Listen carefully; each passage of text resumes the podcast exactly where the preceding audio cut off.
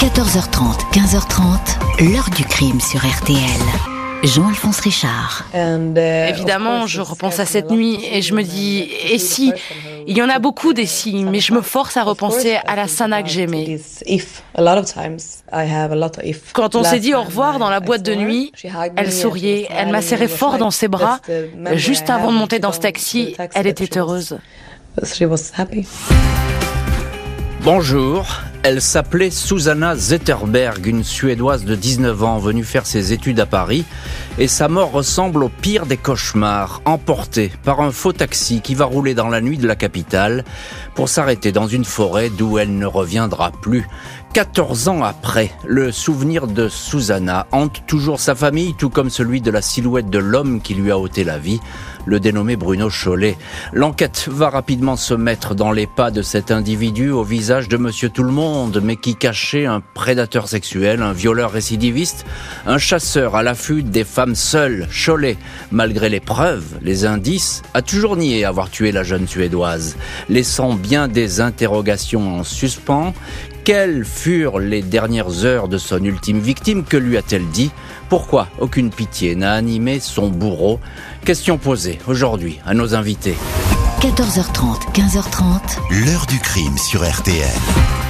Aujourd'hui, dans l'heure du crime, retour sur l'affaire Susanna Zetterberg. Au printemps 2008, cette jeune Suédoise disparaît brutalement après une soirée de fête en discothèque. Plus aucune nouvelle, elle est injoignable, on sait qu'elle a pris un taxi, mais qui donc pouvait être au volant? Samedi 19 avril 2008 au matin, une femme se présente au commissariat du 18e arrondissement de Paris pour y signaler une disparition. Celle de Susanna Zetterberg, 19 ans, une étudiante suédoise à qui elle loue un studio au numéro 14 de la rue de Trétaigne. Si la logeuse est si inquiète, c'est que Susanna devait travailler ce matin dans un coffee shop dans un grand magasin de Paris.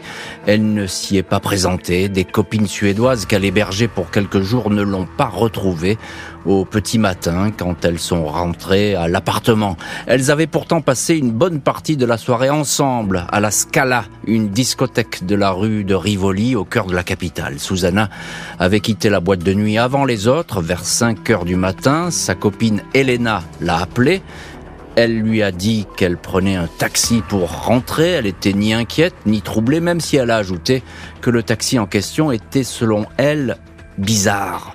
La police prend tout de suite au sérieux la disparition inexpliquée de Susanna Zetterberg, jeune femme mince, cheveux longs, blonds, portant un haut noir, une écharpe fuchsia, des chaussures à talons hauts et quelques bijoux discrets. Elle a peut-être été victime d'un vol qui a mal tourné car sa carte bancaire a été utilisée à 6h03 dans l'Oise, dans une agence bancaire à Senlis. Samedi, 12h15, environ 7 heures après la disparition, une promeneuse choquée signale aux gendarmes la présence d'un cadavre en forêt de Chantilly, en bordure d'un chemin forestier, non loin du carrefour du Mail, entre Saint-Lys et Chantilly. Le corps repose sur le ventre en partie carbonisé, les jambes légèrement repliées, les mains attachées dans le dos avec des menottes que l'on peut acheter dans des sex shops. Trois étuis vides de carabines 20 de long rifles sont abandonnés. Le légiste relève que la victime présente un gros hématome sur le front, mais ce n'est pas cette blessure qui a été fatale. Elle a reçu un coup dans la région du cœur avec un instrument qui pourrait être un pic à glace, puis elle a été touchée par quatre balles, trois derrière l'oreille droite à bout touchant, une quatrième à l'arrière du crâne, à cause de la crémation. Impossible de savoir si la malheureuse a subi des violences sexuelles. Le rapprochement est aussitôt fait avec l'étudiante suédoise disparue à Paris. Il s'agit bien de Susanna Zetterberg. Sa mère et sa grand-mère, venues de Suède, vont formellement l'identifier. La brigade criminelle est saisie du dossier. Elle recherche aussitôt le taxi dans lequel est montée la victime dans jours qui suivent, un automobiliste qui traversait la forêt de Chantilly le samedi, jour du crime, certifie avoir vu au carrefour du Mail un monospace Citroën blanc, les vitres étaient fumées, elles étaient opaques, il n'a remarqué personne. Qui a enlevé et tué Susanna Zetterberg? Au fil des heures se dessine le portrait d'une étudiante équilibrée, inscrite à la Sorbonne, parlant français, amoureuse de Paris, entourée d'affection par sa famille suédoise. Susanna, Sana pour ses proches, aimait faire la fête comme toutes les filles de son âge. La nuit de sa disparition, elle n'était pas ivre, mais avait bu plusieurs verres, de quoi peut-être la rendre vulnérable face à son agresseur. La crime fait le tour des sociétés de taxi parisiens. Elle se tourne aussi vers leurs collègues de la police des taxis surnommés les Boers ou les Bourgs. Ils fournissent une liste de 45 suspects de possibles taxis clandestins. Un homme attire très vite l'attention. Bruno Chollet, 51 ans. 18 jours avant le meurtre de l'étudiante, il a été interpellé à Roissy pour le chargement illicite d'une voyageuse. Il a surtout de lourds antécédents judiciaires, pas moins de deux viols en 83, dont celui d'une petite fille de 12 ans pour lesquels il avait écopé de 18 ans de prison. L'une de ces agressions s'était produite à l'époque en forêt de Chantilly. Une témoin, Émilie, dit avoir été embarquée par un taxi suspect une semaine avant le crime. Le chauffeur lui avait fait des propositions salaces. Il ne voulait pas s'arrêter. Elle était descendue en marche. Il avait un monospace blanc. Tout mène donc à ce Bruno Cholet. Et la brigade criminelle va suivre évidemment la piste Cholet, piste prioritaire car l'individu semble avoir le profil d'un suspect de première importance, un suspect idéal dans le meurtre de Susanna Zetterberg. On va voir dans la suite de l'heure du crime comment les policiers vont le retrouver, ce Bruno Cholet, et surtout ce qu'il va raconter ou pas euh, d'ailleurs euh, sur euh, cette affaire. on est là donc en ce printemps 2008 et tout de suite on est glacé par le scénario qui vient de se dérouler. Bonjour Eric Trunel. Bonjour monsieur. Merci beaucoup d'avoir accepté l'invitation de l'heure du crime et d'être aujourd'hui dans le studio de l'heure du crime. Vous êtes ancien commandant à la brigade criminelle euh, au 30 à l'époque c'est le 36 quai des Orfèvres évidemment, c'est la, la, la brigade, j'ai envie de dire, la plus prestigieuse du quai des Orfèvres. Et dans cette affaire, vous avez été directeur d'enquête dans cette affaire Zetterberg. Euh, la question euh, que, je me pose, c'est, euh, vous êtes policier, vous avez l'habitude de, de traiter des, crimes même les plus atroces. Pourquoi cette affaire, tout de suite, vous jugez qu'elle est importante? Tout de suite, on met les, les gros moyens sur cette affaire, alors que, après tout, c'est une disparition d'une jeune femme. Oui, c'est une disparition. Dont nous avons été saisis euh, suite euh, à la déposition euh, de disparition inquiétante de personnes majeures faites par une relation de la famille de la victime et la saisine, à proprement parler, de la découverte du corps de Susanna Zetterberg a entraîné euh, l'enquête première euh, diligentée par euh, la gendarmerie qui est territorialement compétente. Mais vous, vous sentez tout de suite que ça va pas. Il y a quelque chose de. Alors les éléments, effectivement, les déclarations même du témoin qui euh, fait état euh, de cette disparition inquiétante laissent supposer qu'effectivement il y a certainement eu un enlèvement.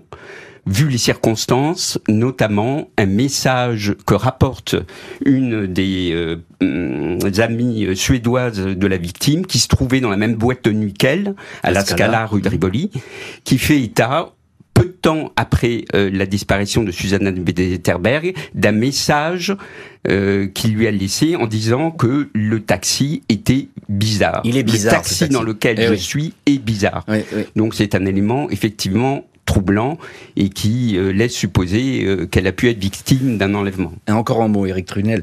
Euh, il y a cette scène de crime. Hein. On va découvrir très vite le corps de, de la malheureuse. On est, là, on est là dans quelques heures après l'enlèvement. la scène de crime, elle est particulièrement violente. Hein, parce qu'elle a été martyrisée, cette pauvre fille, j'ai envie de dire. Oui, alors elle est, elle est violente. elle se, elle se situe donc dans un dans un sous-bois en bordure euh, d'une départementale en forêt de Chantilly. Le corps avait été retrouvé euh, nu, face contre terre, euh, sur le ventre, avec les poignets attachés dans le dos. Et trois douilles, trois étuis de 22 longs rifles avaient été retrouvés, donc deux à côté du corps et un au-dessous du corps. Et puis des blessures euh, apparentes étaient euh, tout de suite découvertes, notamment un orifice. On s'apercevra après qu'il y a eu euh, un quatre tirs avec trois orifices, comme vous l'avez dit, derrière l'oreille, et un, orifice tempor à l'arrière du crâne, sachant que il y a aussi un orifice au niveau de la poitrine qui, au début, pouvait avoir été causé par euh, une arme blanche, mais qui, lors de la seconde autopsie, apparaîtrait euh, comme également une un, tir d'arme à feu, une orifice d'arme à feu. Ah d'accord, ok. Donc effectivement, en, tout cas, bon, il y a cette cette scène qui est d'une grande sauvagerie. Il n'y a pas d'empreinte. Hein? Alors, on trouve pas d'empreinte parce qu'on est dans un environnement dégradé. Il a plu dans la nuit, le terrain est humide. Il n'y a aucune empreinte. Pour l'heure, euh, les menottes évidemment ont été saisies. Euh, le corps est brûlé partiellement, avec euh, notamment à hauteur des épaules, de la poitrine, mais également au niveau du bassin. Donc aucune trace de violence sexuelle ne peut être évidemment euh, constatée. Et puis, euh, la victime ne possède pas euh, ni de sac, ni de portefeuille euh, auprès d'elle. Mhm. Et elle a été également agressée, certainement physiquement, puisqu'il y a un hématome présent au niveau du front qui laisse supposer qu'elle a pu être frappée par l'auteur des faits, le ou les auteurs des faits. Et effectivement, le corps est, trop dégradé, et puis il y a eu cette crémation. On ne sait pas s'il y a eu une agression sexuelle ou pas, même si la scène le, laisse penser. On, on, peut le dire comme ça. Bonjour, maître Laure Moureux. Bonjour. Merci beaucoup d'avoir accepté l'invitation de l'heure du crime et d'être aujourd'hui au téléphone de l'heure du crime. Vous êtes, vous, l'avocate de la famille de Susanna Zetterberg. Là aussi, une question très simple. Mais qui est tout simplement la victime, Susanna Zetterberg? C'était une jeune fille tranquille qui adorait Paris et qui adorait la France. Elle y faisait ses études. Euh, je crois que vous, vous, avez extrêmement bien résumé la situation. C'était effectivement une, une, une, jeune Suédoise de 19 ans euh, qui était venue passer une année d'études euh, en France, qui travaillait partiellement pour payer cette année d'études et qui adorait Paris et notamment le 18e arrondissement où elle, où elle vivait et, et qui, qui, qui, travaillait et qui s'amusait également comme toutes les jeunes filles de, de cet âge-là. Maître Moureux, si cette affaire elle frappe tout de suite les imaginations, c'est que c'est un, un, cauchemar qu'on peut tous connaître finalement.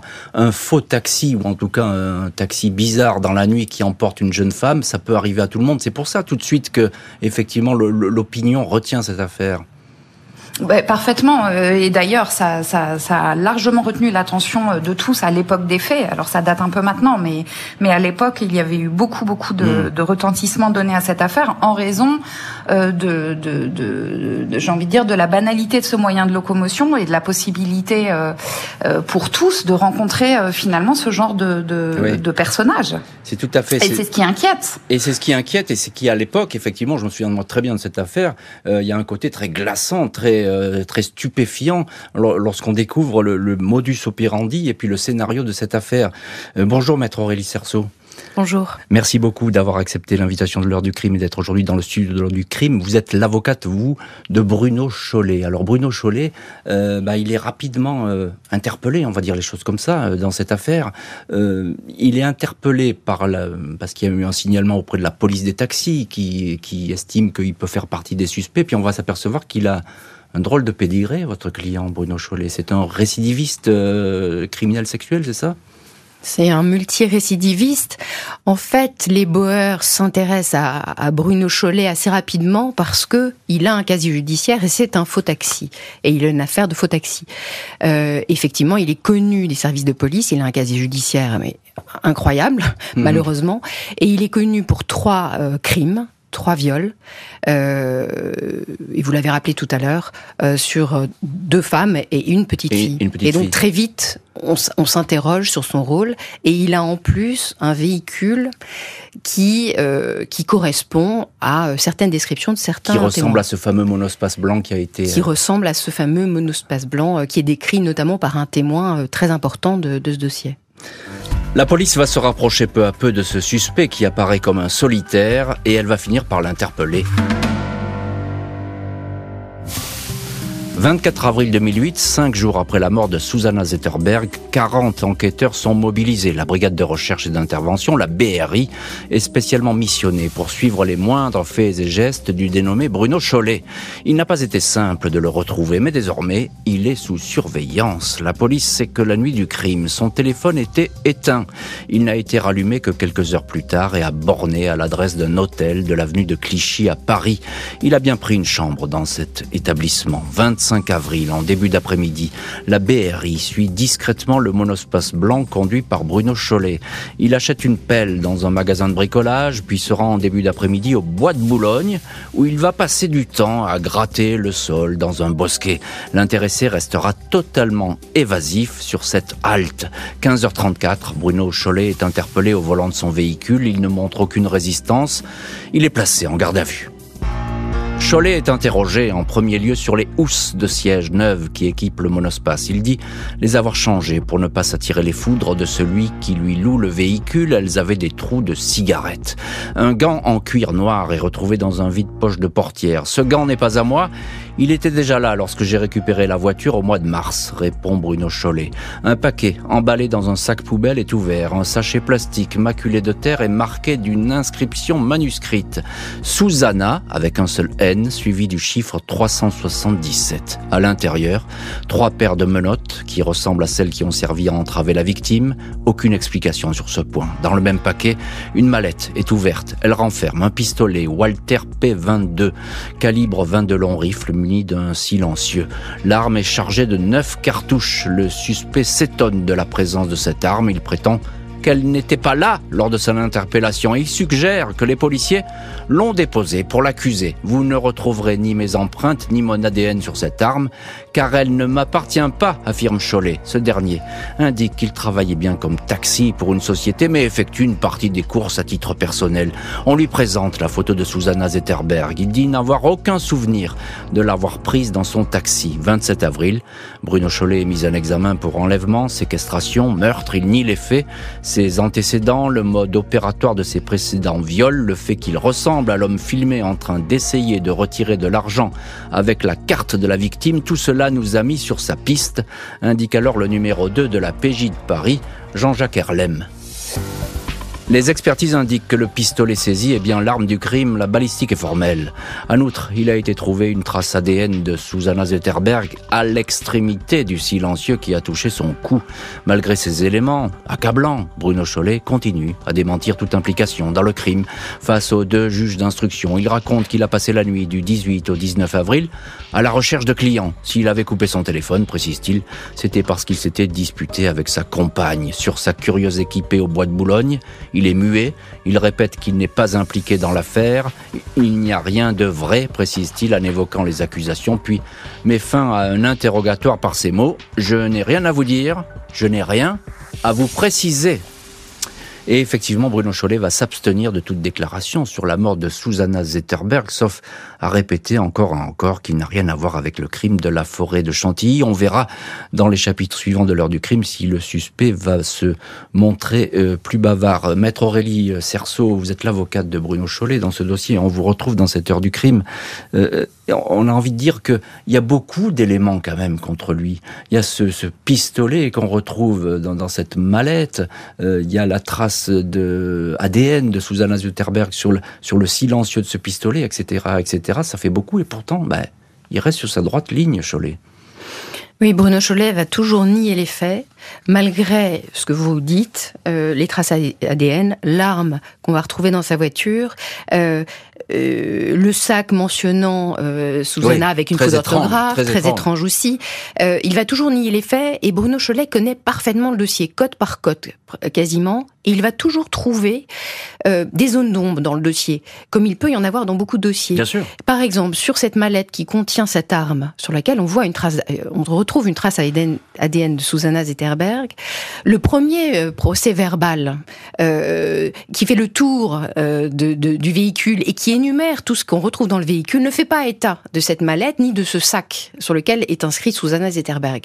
Et donc pendant toute l'instruction, puis ensuite devant les cours d'assises, il va sans arrêt dire mais cette mallette n'y était pas, ce qui est une réalité lorsqu'on regarde le premier PV puis ensuite le deuxième PV 24 heures après.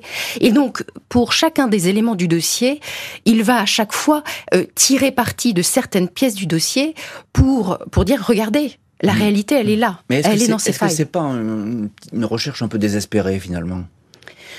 Je ne pense pas que ce soit une recherche désespérée. Je pense que cet homme-là, qui n'a jamais eu de vie, euh, joue sa vie avec cette procédure. Il sait que s'il réussit à démontrer qu'il n'y est pour rien, il va avoir une vie et il a plein d'espoir pour cette vie. Mmh. Si en revanche il est condamné, euh, eh bien, il sait qu'il ne sortira jamais vivant euh, de, de, prison. Et donc il joue sa vie. Il joue sa vie et donc effectivement il cherche tous les moyens pour effectivement exister, en tout cas se défendre. Se défendre. Hein, se, se, se, défendre. Éric Trunel, à l'époque vous êtes le directeur d'enquête, euh, ancien commandant de, de, la brigade criminelle. Euh, très vite, dans, lors de cette perquisition du véhicule, pour vous il n'y a pas de doute. Hein, il y a, il y a beaucoup beaucoup d'éléments qui surgissent dans cette voiture, dans ce monospace. L'élément principal euh, étant évidemment euh, l'arme l'arme qui a été retrouvée dans cette mallette et qui, euh, lors des expertises génétiques, montreront que l'ADN euh, de Bruno Cholet, en mélange avec celui de Susanna, se retrouve sur les différentes parties de l'arme, que ce soit le silencieux, mais également euh, la culasse, le les chargeurs aussi, et même les munitions. Ce qui laisse entendre que Bruno Chollet a dû nettoyer cette arme postérieurement à la commission des faits.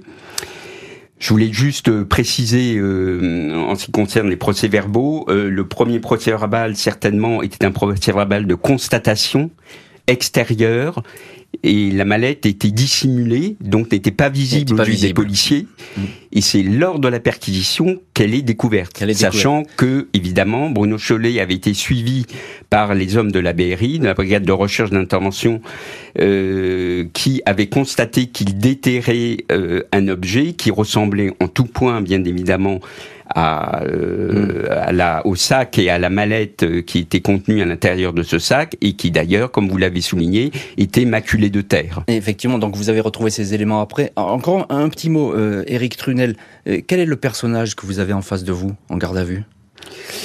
On a un personnage, un bloc, un véritable bloc, euh, qui est dans le déni le plus total, alors que lorsqu'on l'interpelle, on a quand même des éléments matériels à charge qu'on ne va pas évidemment lui révéler tout de suite mais qui euh, laisse supposer incontestablement que Bruno Cholet est impliqué dans, dans cette affaire de meurtre.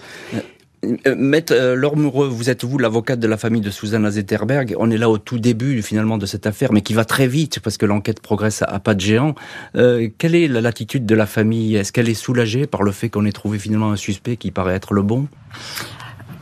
Euh, l'enquête va effectivement aller euh, extrême, euh, extrêmement vite. Le, le travail des, des, enquêteurs va être, va être incroyablement efficace. C'est très tôt en fait pour la famille. Je, au moment de l'interpellation, si vous voulez, entre le crime et l'interpellation, il se passe quelques jours. Donc le soulagement, sans doute, mais je pense qu'ils n'en sont même pas encore là au plan affectif affectifs et intellectuels. Ils, sont même pas en mesure de, de, de, comprendre ce qui leur arrive. Mais effectivement, le fait d'avoir euh, euh, connaissance d'une interpellation d'une personne dont on va très euh, vite s'apercevoir qu'il est l'auteur, hein, mmh, mmh. euh, sans, sans, contestation possible et en dépit de ses dénégations, oui, bien sûr, apporte une forme de soulagement, mais c'est, j'ai envie de dire, presque dérisoire au regard de ce qu'ils sont en train de vivre. Les dénégations de Cholet ne vont pas convaincre les juges d'instruction. Le suspect numéro 1 va comparaître aux assises.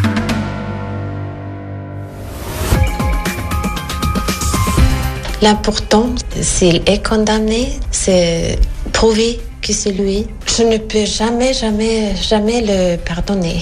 J'ai vraiment besoin de savoir. Pour moi, il n'est pas humain. C'est comme le mal, c'est pas comme une personne. Mardi 4 septembre 2012, Bruno Chollet, 55 ans, silhouette rondouillarde, petites lunettes, cheveux bruns coiffés à la va-vite, visage fermé, prend place dans le box des accusés de la cour d'assises de Paris. Il ne va pas y rester longtemps, il est aussitôt pris de nausées, fait un malaise, une nuit d'hospitalisation, un coup de chaud, dit-il. D'emblée, à la reprise du procès, il affirme qu'il n'a tué personne. Il raconte son passé de délinquant.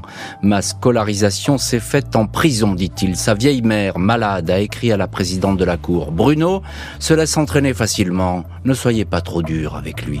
Au fil des audiences, l'accusé n'en démord pas. Il accuse les policiers d'avoir monté un dossier de toutes pièces car il a refusé d'être un indique. Les enquêteurs avance des preuves accablantes, comme les menottes retrouvées dans le monospace, identiques à celles entravant les poignets de la victime. C'est pas mes menottes, j'ai pas de menottes. Ou encore la vidéosurveillance qui montre un homme lui ressemblant comme deux gouttes d'eau devant l'agence bancaire où la carte de la victime a été utilisée. Ce n'est pas moi, affirme-t-il. Trois jeunes femmes qui sont montées dans son taxi disent avoir eu la peur de leur vie. Elena, 30 ans, s'était retrouvée coincée dans la voiture de Cholet. Je me suis dit que j'allais finir dans une cave, raconte-t-elle. Elle décrit les gants du chauffeur et un pic à glace sur le siège. J'ai laissé une boule de cheveux dans le véhicule. Je me suis dit que même si j'étais morte, ça servirait peut-être à le rattraper. Les parents, le frère de Susanna témoignent. Ils évoquent une fille joyeuse, toujours en train de faire quelque chose, un tourbillon qui a disparu. Après ces témoignages, indique « Je ne me sens pas concerné ». 14 septembre, Bruno Chollet est condamné à la perpétuité assorti d'une peine de 22 ans. Je veux que vous sachiez que vous avez condamné un innocent, dit-il. Et voilà un homme qui crie donc son innocence et qui dit que finalement c'est un dossier fabriqué, monté contre lui. Maître Laure Moureux, vous êtes l'avocate de la famille de Susanna Zetterberg et vous êtes évidemment euh, à, ce procès. Euh, qu'est-ce que, comment vit la famille ce face à face avec celui qui est désigné comme le, le meurtrier de leur fille? C'est très paradoxal parce que c'est effectivement euh, l'auteur sans contestation possible, hein, et mhm. en dépit des dénégations qui sont les siennes de, de, de ce crime euh, abject. Euh, c'est une confrontation qui est à la fois douloureuse et en même temps les propos que tient cet individu euh, sont euh, dérisoires puisque nous savons que c'est lui euh, et il a tout de même l'outrecuidance de les regarder dans les yeux hein, et de leur dire mmh. qu'il n'est pas l'auteur de ce crime, mais ils prennent le parti de laisser glisser sur eux euh, ces paroles mmh. euh, qui qu'ils ne veulent pas euh, considérer. Mmh. Ils ne veulent pas considérer cet individu. Ils ne veulent pas que les paroles qui sont les siennes puissent, si vous voulez, les pénétrer. C'était c'est ce qu'ils avaient expliqué à la cour. Ils, se protègent et on les comprend bien évidemment cette famille. mais juste encore un mot, maître. Le, témoignage de la famille de Susanna, ça ne le déverrouille pas, Bruno Chollet. Il reste de marbre, on a envie de dire comme ah, ça. Rien ne le déverrouille, hein, rien ne le déverrouille, euh, ni euh, ni euh, les charges accablantes et les preuves accablantes réunies par par les enquêteurs à son encontre, ni l'émotion évidente, naturelle, manifeste et très digne de la famille, d'ailleurs de, mm. de, de, de la famille, de mes clients, rien, mm. rien, mm. rien ne le fait vaciller. Maître Aurélie Cerceau, vous vous aviez la, la tâche très difficile de défendre Bruno Chollet. Qu'est-ce que vous lui avez dit avant ce premier procès vous lui avez dit, euh, Bruno, il faut parler maintenant, c'est fini tout ça? Quand on est avocat euh, d'accusé, on dit sans arrêt à nos clients de dire les choses lorsqu'ils ont des choses à dire, euh, d'avoir de l'émotion, de laisser transparaître l'émotion lorsqu'elle est là. Mais Bruno Chollet, en tout cas en première instance, est incapable de laisser transparaître à l'audience ses émotions. En dehors de l'audience, il en pleure c'est pas le même personnage. C'est le même personnage, mais il se laisse aller à l'émotion. Cette famille-là, cette mère-là, l'a marqué, l'a marqué, mais je, n'ose même pas dire. C'est, il aurait rêvé d'avoir cette famille. Hmm. C'est terrible parce que ce sont des vies, la vie d'un homme abominable, mon client, euh, qui a commis des faits abominables, et je parle aussi de ceux du passé, et, cette, sa, vie à lui est venue percuter la vie de gens qui sont d'une finesse, d'une élégance, d'une douceur, d'une tendresse et d'un amour incroyable. Et, et ne serait-ce que ça à l'audience, il l'a vécu et je l'ai vu dans ses émotions, je l'ai vu moi. Mmh. Euh, et c'est parfois même à l'audience par une petite larme, imperceptible aux autres, mais que moi je voyais parce que j'étais à quelques centimètres de lui. Il a été ému, mais il n'a rien voulu laisser paraître. Ouais, mais ce qu'il vous disait en privé, il aurait fallu qu'effectivement qu'il le dise euh, devant cette cour et devant cette famille qui n'attendait sans doute que ça, euh, qu'on lui lui présente une vérité, même si ça aurait été uniquement sa, sa vérité. Assis sur ses certitudes, Bruno Chollet ne veut pas en rester là. Il fait appel. 13 mai 2014, Bruno Chollet, cheveux poivre sel coupé ras, fait face au juge et juré de la cour d'assises d'appel de la Seine-et-Marne à Melun. Il est interrogé sur son attirance pour les femmes jeunes, blondes et habillées chic. Certaines de ses clientes l'ont accusé d'avoir un comportement inquiétant. Il dément avoir voulu verrouiller les portes de sa voiture ou avoir voulu leur faire peur. Avance un état de fatigue et certifie que le pic à glace qu'elles ont pu voir n'était qu'un stylo. S'il portait des gants, c'est qu'il avait un gros rhume. Quand je suis avec une femme qui physiquement m'intéresse et avec qui je peux avoir mes chances, oui, il m'arrive de rouler plus doucement pour voir s'il y a une ouverture, admet-il. Bruno Chollet s'en tient toujours à la thèse du coup monté par les policiers. Ils auraient fabriqué de fausses preuves. Explication grotesque, lance l'avocat général. Vous n'avez pas avancé d'un millimètre depuis le premier procès. Cet appel n'aura servi à rien, sinon à infliger à la famille de Susanna une nouvelle souffrance. Chollet s'adresse aux parents. Je suis désolé de cette épreuve qui vous tombe dessus, mais je vais sans doute vous décevoir. Je ne suis pas le meurtrier de votre fille. Verdict perpétuité, 22 ans de sûreté. Et donc un verdict identique pour un procès qui est un petit peu différent, maître Aurélie Cerceau. C'est plus le même climat qui règne sur ce procès en appel. Vous êtes l'avocate de Bruno Chollet. Oui, c'est plus du tout le même climat. Autant en première instance, il était virulent, euh, il faisait des crises et refusait de comparaître. Là, pas du tout. Là, il, euh, écoute, euh, il regarde. Il, regarde notamment, par exemple, les photos de Susanna Zetterberg. Et, on sent, qu'il est très, très sensibilisé à plein de choses. Et on se rend compte que il pourrait peut-être avancer, il pourrait mm. peut-être dire des choses qu'il n'a pas dit en première instance. Mais, euh, mais, en fait, il va en rester à ses déclarations de première instance malgré tout. Voilà, mais ces, choses, euh, Maître Laure Moureux, vous, vous défendez à ce procès euh, la famille de Susanna Zetterberg, ces choses que la famille attend, il ne va pas les dire. et la famille ne va pas d'ailleurs se, révolter, elle ne va pas vouloir se révolter, elle va subir finalement ce silence de l'accusé. Oui, euh, effectivement, il ne va rien dire de plus en réalité en, appel qu'en première instance, même si effectivement son comportement est un peu plus calme, comme l'a dit ma consoeur. Euh, pour autant, il ne va pas euh, avancer. Mais en réalité, mes clients n'attendent rien de cette personne, ils ne veulent rien entendre de lui, et plus ils disaient finalement, ça ne sert à rien euh, d'attendre quoi que ce soit de lui. Ça ne servirait à rien qu'il parle, parce qu'il pourrait dire ce qu'il veut sur les derniers instants de notre fille, et nous ne saurions pas hmm. si c'est euh, la réalité. Donc finalement, ça ne change rien pour nous, qu'il parle ou qu'il parle pas. Nous savons que c'est lui, et nous n'avons pas besoin de plus. Éric Trunel, vous, vous, avez dirigé cette enquête, vous êtes ancien commandant de la brigade criminelle, vous étiez présent, témoin au premier procès, vous n'étiez pas à ce procès en appel, mais peu importe. Euh, on a le sentiment qu'il est identique à l'homme que vous avez eu en garde à vue. Vous parliez d'un bloc tout à l'heure, une espèce de roc, euh, il n'y a pas de fissure, presque? Non, lors en tout cas pas visible pour nous. En tout cas, aucune aucune fissure n'apparaît. Euh, non seulement euh, il a à aucun moment, puisque je suis resté euh, après mon témoignage en assise dans la salle, et à aucun moment il n'a eu de compassion vis-à-vis de, la mm. victime, ni de compassion vis-à-vis de la famille. il s'est muré dans un silence total et, a, et s'est toujours été arc-bouté sur le fait qu'il était victime d'un complot policier, qu'on avait fabriqué des preuves euh, et que c'est toutes ces preuves étaient dessinées vous, avez, vous, avez dû vous expliquer d'ailleurs vous les, les enquêteurs là-dessus. Ah bah bien sûr, bien sûr, on s'est enfin on s'est expliqué euh, modestement, puisque mm. en fait on avait euh, on n'avait pas véritablement à se défendre. Mm. Hein, les preuves euh, rassemblées et toutes euh, les investigations démontraient que Bruno Cholet était confondu à travers ces preuves, donc on n'a pas eu à, s'expliquer véritablement. Et mm. d'ailleurs, cette théorie de complot pouvait paraître totalement invraisemblable. Maître Aurélie Cerceau, avocate de Bruno Cholet, deux fois condamnée à la perpétuité, 22 ans de sûreté.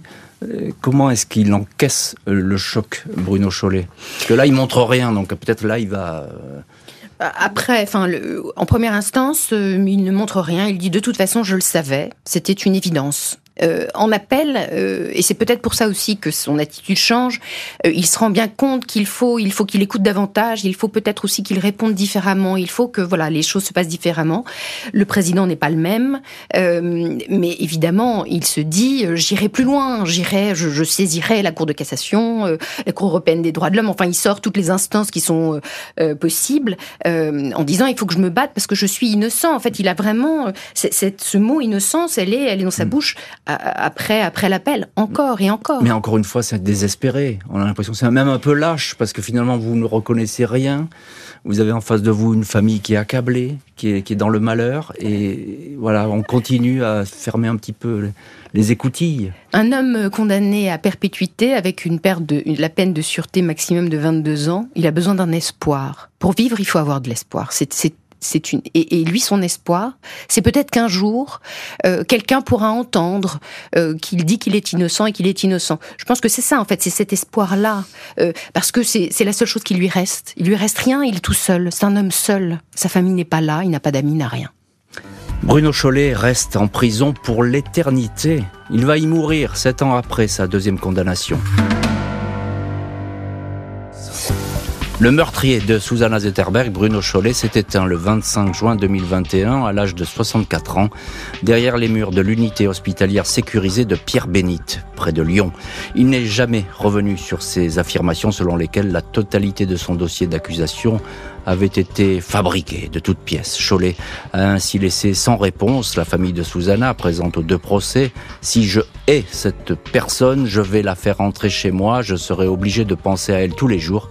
Et ça, je ne le veux pas, avait averti le père de l'étudiante, Karl Zetterberg, un des avocats de la famille, maître Jean-Paul Contant, avait indiqué Bruno Cholet a tiré un rideau noir sur ce qui s'est passé.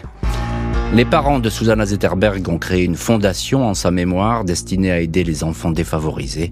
Elle voulait faire quelque chose dans le monde, c'est une façon de réaliser son rêve, disent-ils.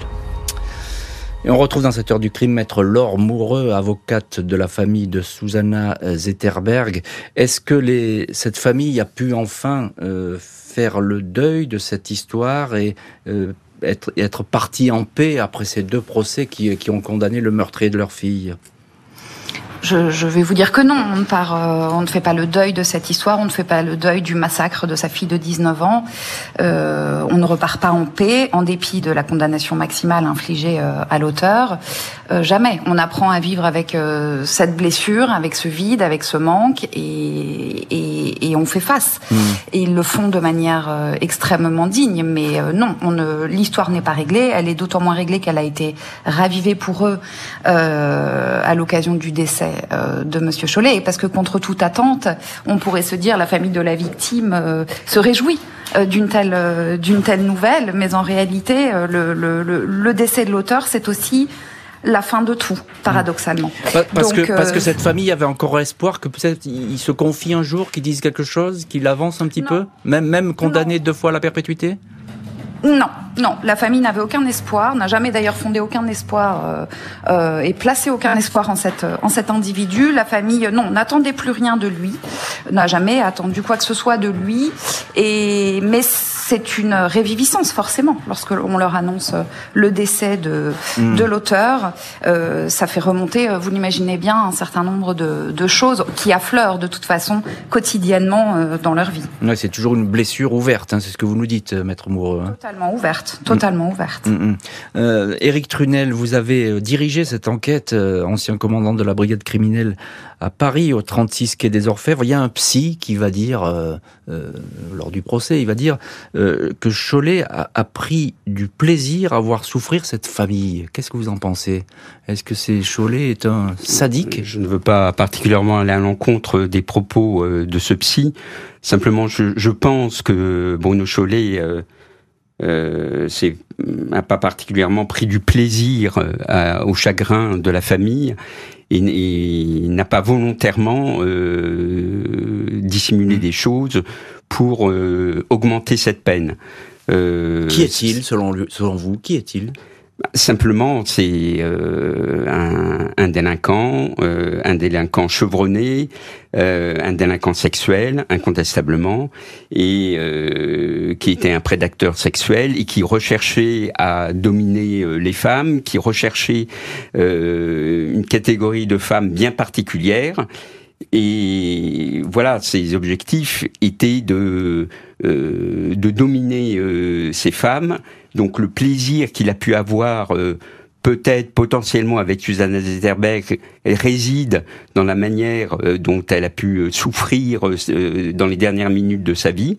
Euh, mais c'est tout, ça s'arrête là. Il s'était approprié cette femme, hein, il faut, faut, le dire comme ça. Oui, il s'est approprié. C'est un, un, prédateur. Oui, c'est un prédateur qui s'est approprié cette femme comme un jouet. Comme un jouet. Comme, comme un jouet.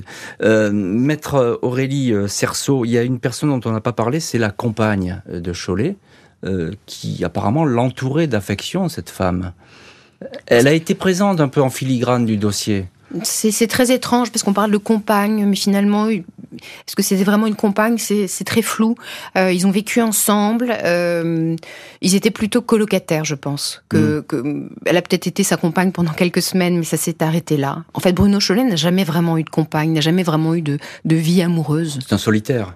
C'est pas un solitaire, c'est un homme qui a qui est né avec une part d'ombre, abandonné par sa mère, qui euh, qui a très peu vécu avec sa mère, qui a vécu entre euh, pouponnières. Euh, euh, nourrice, euh, famille d'accueil, euh, centre psychiatrique, et qui en fait a été le plus clair de son temps enfermé dans sa vie. Donc c'est un homme qui n'a jamais connu l'amour, me semble-t-il. Quand est-ce que vous l'avez vu la dernière fois? Et on va terminer là-dessus. Je l'ai vu en 2000, 2016, je pense, la dernière fois. Et, et ensuite, il m'appelait de temps en temps, et il m'écrivait beaucoup. Et qu'est-ce qu'il disait? Ah ça, je peux pas vous le dire. Bah, vous pouvez pas le dire, mais en tout cas, il. Je peux pas vous le dire. En revanche, ce que je peux vous dire, c'est qu'il aura toujours nié les faits. Merci beaucoup, maître Aurélie Cerceau, maître Laure Moureux et puis maître et puis Éric Trunel d'avoir été aujourd'hui les invités de l'heure du crime. Merci à l'équipe de l'émission. Justine Vignot, Marie Bossard à la préparation. Boris Pirédu était à la réalisation. L'heure du crime, présenté par Jean-Alphonse Richard sur RTL.